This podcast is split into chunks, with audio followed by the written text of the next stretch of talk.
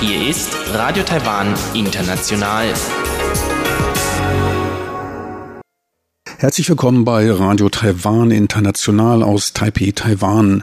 Kurz der Programmüberblick über unser 30-minütiges Programm vom Dienstag, den 8. Januar 2019. Wir beginnen mit den Nachrichten des Tages, anschließend das Kulturpanorama.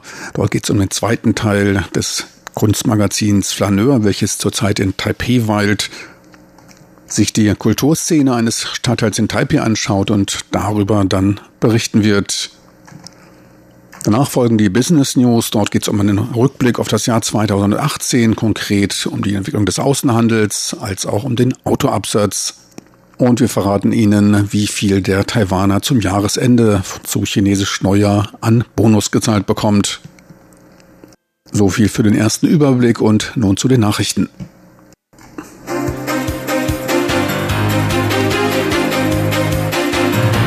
Hier ist Radio Taiwan International mit den Tagesnachrichten vom Dienstag, den 8. Januar 2019. Die Schlagzeilen. US-Sprecher ruft Peking zur Einstellung der Druckausübung auf Taiwan auf. Präsidentin Tsai spricht sich für Dialog zur Lösung der Taiwan-Straßenanliegen aus. Und Ex-AIT-Direktor sieht keinen Weg für ein System des einen Chinas und zwei Systemen. Und nun die Meldungen im Einzelnen.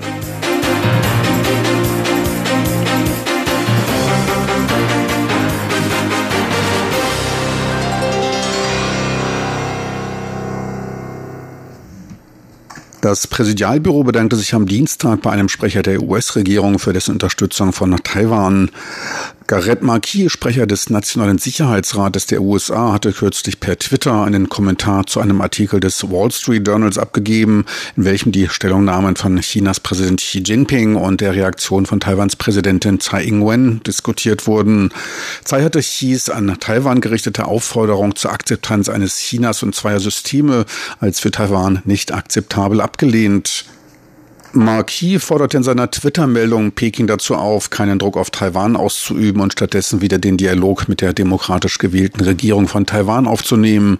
Präsidialbürosprecher Sidney Lin sagte am Dienstag, dass die USA Taiwans wichtigster Verbündeter seien und Taiwan weiter die guten Beziehungen zu den USA zur Bewahrung der Stabilität in Ostasien fortführen werde. Die Vizesprecherin des Auswärtigen Amtes, Joanne O, oh, drückte ebenfalls ihre Zustimmung für die dauerhafte und standhafte Unterstützung Taiwans durch die USA aus. Schluss. Präsidentin Tsai Ing-wen bezeichnete den Dialog als besten Weg zur Lösung der Anliegen in der Taiwanstraße. Tsai machte ihre Aussage am Dienstag beim Treffen von Baron Diwaku, Präsident von Taiwans diplomatischem Verbündeten Nauru. Tsai wiederholte den Widerstand Taiwan zur Vereinigung unter einem von Peking vorgeschlagenen Ein-China-Zwei-Systeme-Modell. Tsai wies auf den parteiübergreifenden Konsens zu dieser Frage hin, deutete gleichzeitig aber die Bereitschaft Taiwans zu Gesprächen mit Peking an, solange es keine politischen Vorbedingungen gäbe gäbe. Präsidentin Tsai bedankte sich bei dem Präsidenten Naurus für dessen langjährige Unterstützung Taiwans und dessen Einsatz bei der UN-Vollversammlung und der UN-Klimakonvention. Nauru unterstützt ferner Taiwans Teilnahme auf internationalem Paket durch das Einreichen von Resolutionen an mit der UN liierten Organisationen. Präsidentin Tsai wies darauf hin, weiter die Unterstützung unter Gleichgesinnten durch Ausbau der Beziehungen zu vertiefen und drückte ihre Hoffnung auf eine weiter anhaltende langfristige Kooperation mit Nauru aus. Der frühere Leiter des amerikanischen Institutes in Taiwan, AIT, Richard Bush, sieht in dem von China vorgebrachten Ein-China-Zwei-Systeme-Schema keinen Boden für einen von Taiwan zu akzeptierenden Lösungsweg zur Beseitigung der Differenzen zu beiden Seiten der Taiwanstraße. Richard Bush machte seine Äußerungen in zwei auf der Webseite des Brookings-Institutes veröffentlichten Artikeln zur Ansprache von Chinas Präsident Xi Jinping aus Anlass des 40. Jahrestages der von China vorgetragenen sogenannten Botschaft an die Landsleute in Taiwan, in der zur Vereinigung mit China aufgerufen wird. Die meisten Taiwaner verstünden die engen wirtschaftlichen Beziehungen zu China, mögen keine Instabilität und wollen keinen militärischen Konflikt, wollen aber ein entscheidendes Mitspracherecht über ihr Schicksal haben. Die Geschehnisse der letzten fünf Jahre in Hongkong hätten aber die Skepsis in Taiwan verstärkt, schrieb Richard Bush unter anderem. Die von Peking gemachten Forderungen nach einer Anerkennung des Konsens von 1992 als Vorbedingung zur Aufnahme demokratischer Taiwan-Straßenkonsultationen schlösse Vertreter der jetzigen DPP-Regierung aus. Xis Aussagen, dass Chinesen keine Chinesen bekämpfen, er sich aber militärische Gewalt als Option zur Lösung des Taiwan-Straßenstatus vorbehalte, bezeichnete er als widersprüchlich, dessen Aussage, Taiwans Standpunkte bei den Verhandlungen zu berücksichtigen, als nicht glaubhaft. Taiwan müsse aufmerksam auf weitere Störungen Chinas im politischen Alltag Taiwans sein. Die Regierung will die Budgetüberschüsse der letzten beiden Jahre für Maßnahmen zur Verbesserung der Wirtschaftsentwicklung, zur Förderung und Unterstützung von Benachteiligten und Älteren und zur Bekämpfung des afrikanischen Schweinefiebers verwenden. Dies teilte Vizepremierminister Xu Junji am heutigen Dienstag mit, nachdem Finanzminister Su Jianrong für das Jahr 2017 einen Budgetüberschuss von 17,5 Milliarden Taiwan-Dollar bekannt gab und für 2018 einen Überschuss von circa 21 Milliarden Taiwan-Dollar, insgesamt etwa 1,1 Milliarden Euro erwartet. Präsidentin Tsai Ing-wen betonte, dass spezielle Programme weiter in der Diskussion stünden und noch nicht, wie einige Medien berichteten, schon entschieden seien. Die Entdeckung weiterer Tierkadaver lösten in Zhanghua und Taipei Ängste über eine mögliche Infektion mit dem in China grassierenden afrikanischen Schweinefieber ASF aus. Beim Fund von Tierkadavern in einem Fluss in der Stadt Zhanghua gingen die Behörden Gerüchten nach, dass es sich bei den verstorbenen Tieren um mit ASF infizierten Schweinen handeln könnte. Bei den Kadavern handelt es sich aber nach Untersuchungen um einen Hund und ein Schaf. Das Gebiet wurde trotzdem sicherheitshalber abgesperrt und desinfiziert. Ähnlich verhielt es sich bei einem Fund eines 300 Kilogramm schweren toten Moschusschweins in Taipei.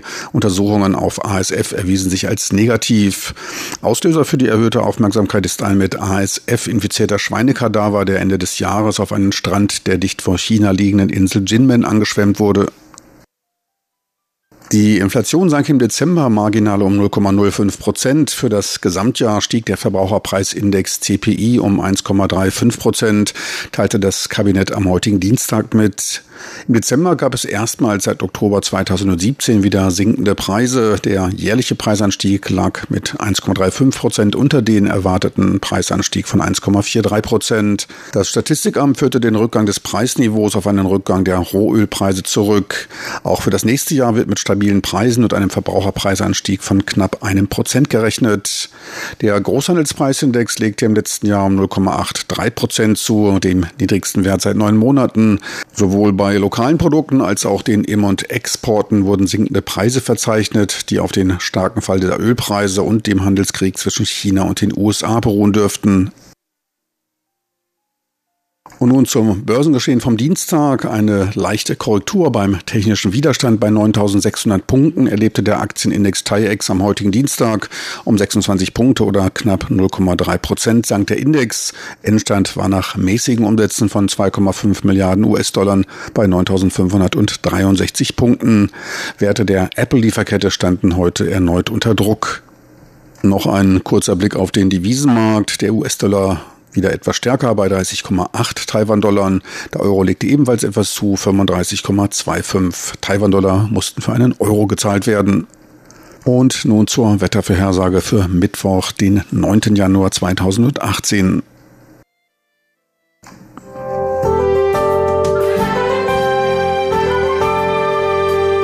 Das Wetter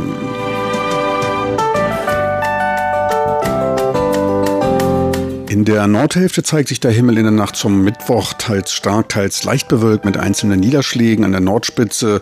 In der Südhälfte ist es klar und trocken. Die Tiefstwerte rangieren landesweit zwischen 16 und 19 Grad Celsius. Tagsüber hängen nur über dem nördlichen Drittel graue Wolken. Der Rest des Landes ist sonnig und bleibt trocken. Die Höchsttemperaturen bewegen sich im Norden um die 20 Grad, im Süden können bis zu 28 Grad erreicht werden. Sie hörten die Tagesnachrichten von Radio Taiwan International vom Dienstag, den 8. Januar 2019.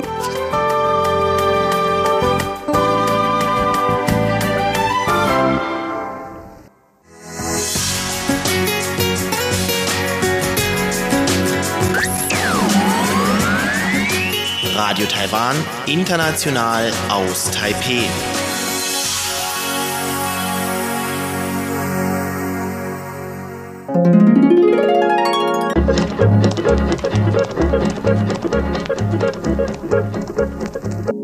Nun kommen wir zum Kulturpanorama, dort der zweite Teil des Kulturmagazins Flaneur aus Berlin. Flaneur berichtet jährlich über die Kultur einer Stadt. In diesem Jahr ist es Taipei. Genaueres erzählt Ihnen nun Karina Rother im Kulturpanorama. Kulturpanorama auf RTI wenn man sozusagen dem Fluss hier folgt, dann landet man mehr oder weniger in Wanhua und dann stellt sich so ein bisschen die Frage, es, ist, es handelt sich um den Ursprung der Stadt Taipei, gleichzeitig ist es jetzt aber auch so, dass es zumindest für Taipei City, wenn wir jetzt mal New Taipei City ausnehmen, auch so ein bisschen sich um den Rand der Stadt handelt, nämlich auch also im sozialen Sinne, auch in einem städtebaulichen Sinne. Das ist Fabian Saul, der Chefredakteur des Berliner Kunst- und Kulturmagazins Flaneur, der für die nächste Ausgabe des Magazins ein Porträt eines Straßenzugs im Viertel Wanhua in Taipei vorbereitet. Das englischsprachige Magazin Flaneur beschäftigt sich in jeder Ausgabe mit einer einzigen Metropole der Welt, indem es Bild- und Textbeiträge lokaler Künstlerinnen und Künstler sammelt und so die Geschichte und Atmosphäre des Orts für Leser in aller Welt nachfühlbar macht. Letzte Woche hatte Fabian Saul bereits über seine Recherchearbeiten in Taipei berichtet und betont, dass das Flaneur-Magazin in Wanhua einen Straßenzug dokumentiert, der durch Gentrifizierungsprozesse, also den Zuzug von wohlhabenderen Schichten und das Verdrängen der alteingesessenen Bevölkerung, bereits im Verschwinden begriffen ist. Für Wanhua, genauer gesagt den Straßenzug Kanding Road und Wanda Road, hat sich das Magazin entschieden, weil dort das moderne Taipei und das alte Herz des Viertels noch gleichzeitig sichtbar sind und aufeinander prallen, erzählte Fabian Saul in unserer letzten Sendung. Heute hören Sie den zweiten Teil des Interviews, das wir bereits im Oktober 2018 mit Fabian Saul aufgezeichnet haben. In der heutigen Sendung erfahren wir mehr über den Entstehungsprozess und die Inhalte des multimedialen Flaneur-Magazins, das im Sommer 2019 erscheinen wird. Herr Saul, Sie arbeiten für jede Ausgabe des Flaneur-Magazins mit lokalen Künstlern aus jeweils der Stadt zusammen, die Sie in der aktuellen Ausgabe porträtieren. Gleichzeitig ist das Flaneur auch nie nur ein Printformat. Daher meine Frage, welche Inhalte planen Sie für die Taipei-Ausgabe und welche konkreten Beiträge können wir erwarten? Also es gibt ähm, einige, äh, die, äh, einige äh, Teile, die sich mehr mit der kollektiven Gedächtnis von Manhua beschäftigen, wo es einmal ganz konkret zum Beispiel um eine, ähm, um die äh, sozusagen Oral History de, des Ortes geht, auch im, äh, explizit in, bezogen auf diese Teile der Bevölkerung, die sozusagen äh, stärker davon betroffen sind, jetzt äh, nach dem Prozess der Gentrifizierung dort nicht mehr Teil zu sein. Das heißt, das sind sehr umfangreiche auch Gespräche, Recherchen und so, die da stattfinden. Gleichzeitig gibt es aber einen, einen, anderen Blick auf diese Form von kollektiven Gedächtnis wieder durch so Performance Pieces, wo es äh, dann eher darum geht, auch eine fiktive, vielleicht Figur zu erschaffen, die trotzdem äh, ganz stark gespeist ist aus Recherche vor Ort. Es gibt wiederum andere Teile, wo es mehr darum geht, mit dem Ort und seiner der Architektur und dem Mapping zu arbeiten. Also das heißt, äh, da geht es mehr um ähm, die, die Schichten der Stadtplanung und auch der Architektur. Äh, dann gibt es äh, fotografische Arbeiten, die sich viel damit beschäftigen, was mit, den, mit dem öffentlichen Raum in Wanhua ist und auch viel mit äh, Genderfragen, weil es in Wanhua eine unglaubliche Diversität auch an Räumen gibt, in denen sozusagen unterschiedliche Identitäten ausgedrückt werden, vielleicht stärker als in anderen Teilen in Taipei. Ähm, da geht es zum Beispiel in einer Arbeit auch darum, äh, wie das eigentlich in der, äh, nicht in unserer Generation, sondern in der Eltern- und der Großelterngeneration ausgesehen hat. Also das heißt auch wie so eine Art nachträgliche äh, Geschichtserzählung zu den Räumen, die da natürlich in, zu 70er, 80er und so noch ganz anders ausgesehen haben. Ähm, dann gibt es wiederum Teile de, des Hefts, die sich ähm, mehr filmisch auseinandersetzen mit der Rolle zum Beispiel des Wassers. Das Wasser hat ja eine große Bedeutung auch für für das Gedächtnis sozusagen, gleichzeitig aber auch für den Grund, warum wir überhaupt Städte gebaut haben. Es ist ja wie bei vielen Städten der Fall, dass auch Taipei sozusagen eine enge Verbindung hier zu dem Fluss hat, auch zum, zum Meer, zu den Bergen und damit in der Logik des Wassers irgendwie äh, äh verbunden ist. Und ähm, da geht es eine Videoarbeit, die aber auch sozusagen großen, da geht es auch wieder darum, Recherche zu verknüpfen mit auch äh, äh, künstlerischen, literarischen Narrativen.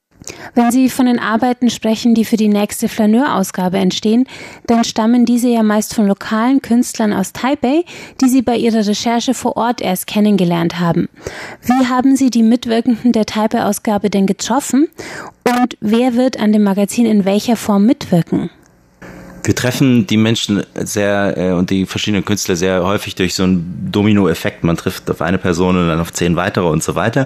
Das heißt, dass die Bandbreite von äh, denen, die jetzt äh, mit an dieser Ausgabe arbeiten, ist unglaublich vielfältig. Das ist von, äh, von äh, Leuten, die mehr aus der bildenden Kunst kommen, über Autorinnen, über äh, Filmemacher, Architekten, äh, Aktivisten, Soundart, Noise, die, die ganzen Geschichten, die auch für Taiwan sehr wichtig sind, aber auch äh, viele Positionen, die sich so ein bisschen in dem interdisziplinären Bereich bewegen. Da geht es auch um Performance, um Dinge, die auch vielleicht auf eine Dimension dieses Projekts jenseits nur der gedruckten Seiten verweist. Und ähm, insgesamt ist das so, dass die Zusammenarbeit immer sehr eng auf eine Art ist, weil wir permanent versuchen, im Gespräch zu bleiben und auch sehr häufig viel Zeit miteinander verbringen, aber auch sehr unterschiedlich. Es gibt auch ähm, den Moment, dass man sich manchmal monatelang nicht hört und dann trotzdem ganz interessante Dinge aus einer viel introvertierteren Perspektive bei irgendjemandem entstehen.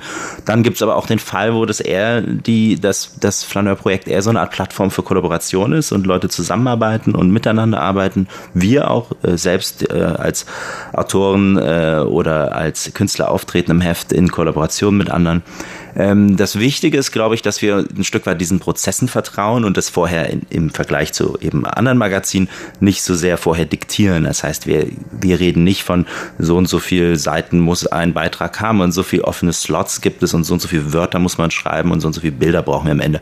Sondern das Wichtige ist, dass die Dinge zu Ende gedacht werden und irgendwo an, einem, an irgendeinem Punkt sozusagen sind, wo sich sowohl die Künstler oder die Akteure vor Ort wie auch wir irgendwo so aufeinander beziehen können, nämlich so, dass man am Ende sagen kann, da sich ja alle Beiträge im Heft auf diese eine Straße beziehen, beziehen sie sich irgendwie untereinander auch aufeinander. Auf eine sehr indirekte Art und Weise, aber ich glaube, dass es aus der Leserperspektive ganz spannend ist, weil man sozusagen Sachen wiederentdeckt und wiederhört und plötzlich aus einer anderen Perspektive nochmal auftauchen. Und äh, da gibt es sozusagen keine, keine Formel für. Das heißt, heißt, jedes Heft ist komplett anders in der Struktur, in der Seitenanzahl, in der Menge und in der Vielfalt der Beiträge. Mhm. Sie hatten nun noch einmal auf Präsentationen jenseits der gedruckten Seiten hingewiesen und das heißt ja, das Flaneur geht über die fertige Printausgabe hinaus. Sie haben vorhin vom Flaneur als Plattform gesprochen, also es wird nicht nur den Text in der Hand geben, sondern es wird Kulturveranstaltungen, es wird scheinbar auch Filmbeiträge geben. Was ist das für eine Plattform und was ist da, was können wir da erwarten? Also in der Vergangenheit ist es auch so gewesen, dass wir immer gesagt haben, wir wollen den, die Vielfalt an äh, Disziplinen nicht beschränken. Es hat, wir haben immer von Flaneur Musikproduktion gehabt und Film und Performance und Tanz und alles Mögliche. Natürlich gibt es auch immer Texte und Dinge, die mehr für das Printformat geschaffen sind, aber wir auf der erstmal ist es so, dass wir immer versuchen, Wege zu finden, auch die Dinge mit im Print abzubilden. Das heißt, es gibt auch Wege mit Film und Musik. Äh, Musik ist ja auch zum Beispiel eine Art zu schreiben, darf man nicht vergessen, äh, dass äh, die abzubilden und gleichzeitig geht es auch darum, das zu erweitern. Das heißt, da gibt es einmal natürlich äh, bestimmte Beiträge, die man bei uns auf der Website auch sehen kann. Es geht aber auch vor allem für uns darum, äh, im nächsten Jahr, wenn wir das neue Magazin launchen, das auch sichtbarer zu machen im Stadtraum und wirklich auch diese ganzen Diskurse und diese Vielfalt an Prozessen, an Disziplinen, die da miteinander arbeiten und die äh, mit den, den, dem Material der Straße arbeiten, sichtbar zu machen und eben auch äh, zugänglicher zu machen für ähm, vielleicht auch ein Publikum, was jetzt nicht unbedingt Kunstbuch und Magazinaffin ist, sondern aber trotzdem irgendwie etwas beizutragen hat zu diesen Diskussionen. Und äh, in dem Sinne gehen wir davon aus, dass je nachdem, was die unterschiedlichen Künstler jetzt äh, an was an die unterschiedlichen Projekten, an denen die arbeiten, dass wir so gut wie es geht, versuchen nächstes Jahr all das auch in den Raum zu bringen. Das heißt, da reden wir von Screenings, Performance, Talks und so weiter. Alle Formate, die es sozusagen nötig sind, um die Komplexität und die Vielfalt des Hefts auszudrücken. Wunderbar. Ich freue mich sehr auf das fertige Magazin. Äh, Fabian Saul, vielen Dank, dass Sie sich Zeit genommen haben. Dankeschön. Das war Fabian Saul, der Chefredakteur des Berliner Kunst- und Kulturmagazins Flaneur. Die Taipei-Ausgabe ist ab Sommer 2019 online und in Kultur- und Buchläden erhältlich. Details erfahren Sie auf der Webseite des Flaneur-Magazins unter flaneur-magazin.com.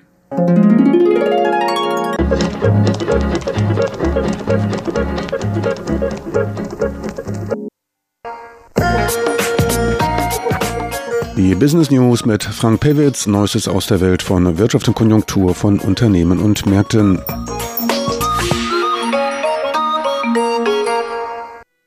Herzlich willkommen zu den Business News. Es begrüßt Sie Frank Pewitz. Heute ein Rückblick über die Entwicklung der Handelsströme. Ferner geht es um die Bonuszahlungen, die jetzt zum kommenden chinesischen Neujahr, dem Jahresende, geleistet werden. Und wir werfen einen kurzen Blick über die Entwicklungen am Immobilienmarkt. Die globale Nachfrage schwächt sich langsam ab. Das Finanzministerium meldete auch für den Dezember im zweiten Monat in Folge niedrigere Exporterlöse im Vergleich zum Vorjahresmonat. Waren und Dienstleistungen im Wert von 28,6 Milliarden US-Dollar wurden exportiert. Das waren drei Prozent weniger als im Dezember 2017. Im November waren die Exporte im Vorjahresvergleich um 3,4 Prozent niedriger. Die positive Bilanz des Gesamtjahres konnte dadurch allerdings nicht gekippt werden. Die Exporte erreichten mit einer Höhe von 336 Milliarden US-Dollar sogar einen Rekordwert. Das Exportvolumen lag um 5,9 Prozent höher als 2017. Deutlich stärker, fast doppelt so stark stiegen die Exporte. Diese legten um 10,6 Prozent auf knapp 289 Milliarden US-Dollar zu und sorgten für einen um 8,6 Milliarden US-Dollar niedrigeren Handelsüberschuss. Dieser lag 2018 bei 48,4 Milliarden US-Dollar. Hauptgrund dafür sind die gestiegenen Rohstoffe Rohstoff- und Ölpreise. Mit der seit November einsetzenden, sich abschwächenden Exportdynamik kam ein 24 Monate anhaltender Aufwärtstrend zu seinem Ende. Die nachlassenden Exporte wurden laut dem Finanzministerium auf den schwächeren Absatz von Apple-Telefonen und fallenden Preisen am Markt für Flachbildschirme zurückgeführt. Die nachlassende Dynamik erfolgte allerdings auf einem hohen Niveau. Die Importe legten allerdings auch im Dezember weiter zu. Sie stiegen um 2,2 Prozent auf knapp 24 Milliarden US-Dollar. Im letzten Quartal des Vorjahres lagen die Exporte mit 86 Milliarden US-Dollar allerdings nur minimal über den Vorjahreswerten. Die Wachstumsrate schwächt sich aber im Vergleich zum Gesamtjahr auch bei den Importen ab. Die Prognosen des Statistikamtes für das vierte Quartal, ein Anstieg der Exporte um 1,1 Prozent war erwartet worden, wurden damit verfehlt. Betrachtet man die Sektoren, verbuchte die Elektrokomponentenindustrie im Dezember einen Rückgang von knapp 10 Prozent auf 9,3 Milliarden US-Dollar. Der Absatz im Halbleitersektor gab um 7,5 Prozent auf 8,2 Milliarden US-Dollar nach. Die Informationsindustrie einschließlich der Hersteller von Audio- und Videogeräten vermeldete einen Absatzanstieg von gut 12 Prozent zum Dezember des Vorjahres. Dafür dürfte das Weihnachtsfest und ständige Innovation verantwortlich sein. Verbraucherelektronik ist zudem ein Marktsegment, welches weniger unter etwaigen wirtschaftlichen Einbrüchen leidet. Davon sind eher die Anschaffungen von teuren, dauerhaften Konsumgütern betroffen. Bei der Betrachtung des Gesamtjahres verbleibt bei den Elektrokomponenten ein Absatz plus von 3,4 Prozent. Knapp 111 Milliarden US-Dollar hoch war er. Bei der Verbraucherelektronik stiegen die Exporte um 3,6 auf 35 Milliarden US-Dollar. Schauen wir uns die regionale Entwicklung an, so sind weiter China und Hongkong Taiwans wichtigste Absatzmärkte. Dorthin wurden 41 Prozent aller Waren im Wert von gut 138 Milliarden US-Dollar verschifft, ein Anstieg von 6,3 Prozent im Vergleich zum Vorjahr. Zweitgrößter Markt waren die Asienländer mit einem Exportanteil von 17,2 Prozent beziehungsweise circa 58 Milliarden US-Dollar. Dies bedeutete einen leichten Rückgang um 0,6 Prozent. Drittgrößter Markt waren die USA mit 39,7 Milliarden US-Dollar. Dort erzielte Taiwan einen Absatzanstieg von gut 7,5 Prozent. Gut 12 Prozent der Exporte Taiwans gingen damit in die Vereinigten Staaten. Werfen wir einen Blick auf den Handel mit Deutschland. Deutschland ist für Taiwan vom Absatz her mit Exporten von gut 7 Milliarden US-Dollar das neuntwichtigste Land. Bei den Importen liegt Deutschland mit knapp 10 Milliarden US-Dollar sogar an fünfter Stelle. Die Exporte nach Deutschland legten 2018 überdurchschnittlich um 9,4 Prozent zu, die Importe aus Deutschland um 8,3 Prozent. Den größten Handelsüberschuss erzielte Taiwan mit China und Hongkong. Ein Plus von 83 Milliarden US-Dollar war zu verbuchen. Japan war erneut der erfolgreichste Importeur in Taiwan und konnte einen Handelsüberschuss von circa 21 Milliarden US-Dollar erzielen.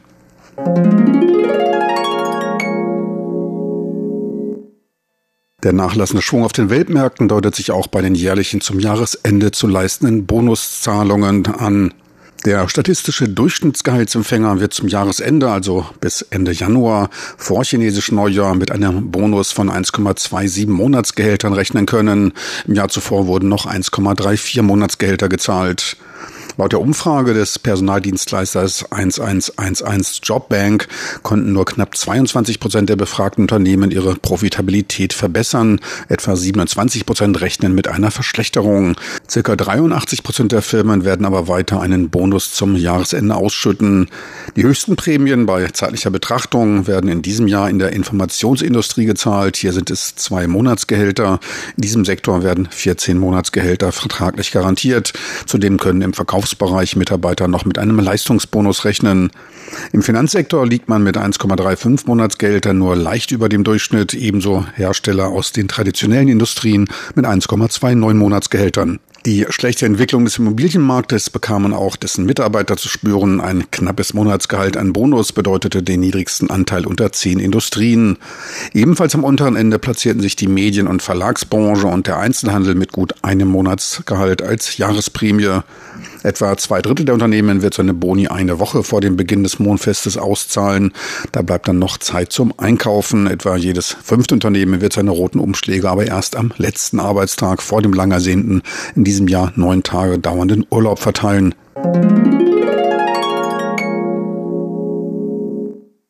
Laut dem Immobilienmagazin My Housing zeigt sich der Markt in Nord-Taiwan weiterhin schwach und leuchtete im fünften Monat in Folge in Kontraktion signalisierendem Blau auf.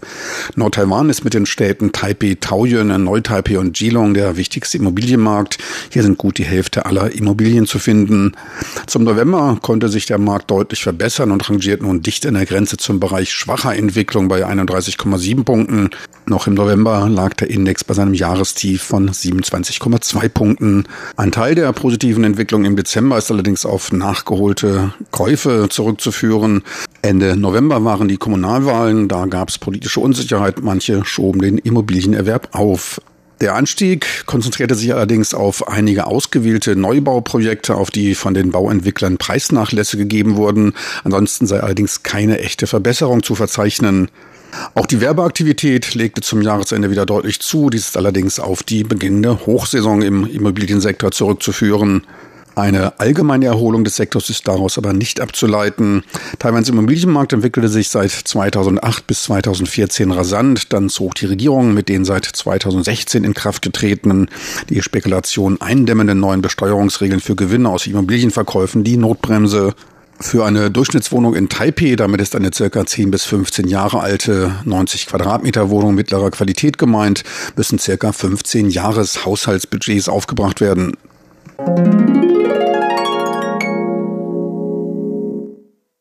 Weiter geht's mit den Autoverkäufen im Jahr 2018. Auch da wurde nachlassende Verkäufe gemeldet. Der Absatz für 2018 fiel leicht um zwei Prozent auf 435.000 PKWs. Ausländische Hersteller waren davon allerdings weniger oder gar nicht betroffen.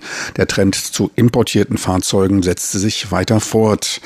Der Anteil von Fahrzeugen aus dem Ausland stieg auf gut 45 Prozent. Importiert wurden 197.000 Fahrzeuge von dort, 6,3 Prozent mehr als 2017. Platzhirsch in Taiwan am Pkw-Markt ist Hotai Motor, Vertriebler des japanischen Herstellers Toyota. Huawei setzte fast 121.000 Fahrzeuge ab. Dies bedeutete einen Marktanteil von knapp 28 Prozent. Allerdings wirkte sich der Produktionsstopp bei einigen Modellen negativ auf den Absatz aus. Im Vergleich zu 2017 war der Absatz sogar 5,7 Prozent niedriger. Zweitgrößter Verkäufer war China Motor, welches Mitsubishi vertreibt mit gut 49.000 verkauften Fahrzeugen, zwei Prozent mehr als in 2017, hält man damit einen Marktanteil von 11,3 Prozent. An dritter Stelle dann Honda Taiwan, welches mit einem Absatzanstieg von fast 14 Prozent ein erfreuliches Jahr verzeichnen konnte. Knapp 39.000 Fahrzeuge wurden verkauft. Auch an vierter Stelle folgte ein Japaner, und zwar der taiwanische Vertreiber Yulon Nissan. 36.700 verkaufte Fahrzeuge entsprachen einem Marktanteil von 8,4 Prozent. Mercedes-Benz Taiwan konnte seinen Absatz um 4,1 Prozent steigern. Knapp 29.200 verkaufte Fahrzeuge bedeuteten Platz 5 und einen Marktanteil von 6,7 Prozent. Volkswagen und BMW legten mit etwa 16.000 verkauften PKWs Rang 8 und 9. Beide hielten je einen Marktanteil von 3,7 Prozent. So viel für heute von den Business News mit Frank Pewitz. Besten Dank fürs Interesse. Tschüss und auf Wiedersehen bis zur nächsten Woche. Meine lieben Zuhörer, das war Radio Taiwan International mit seinem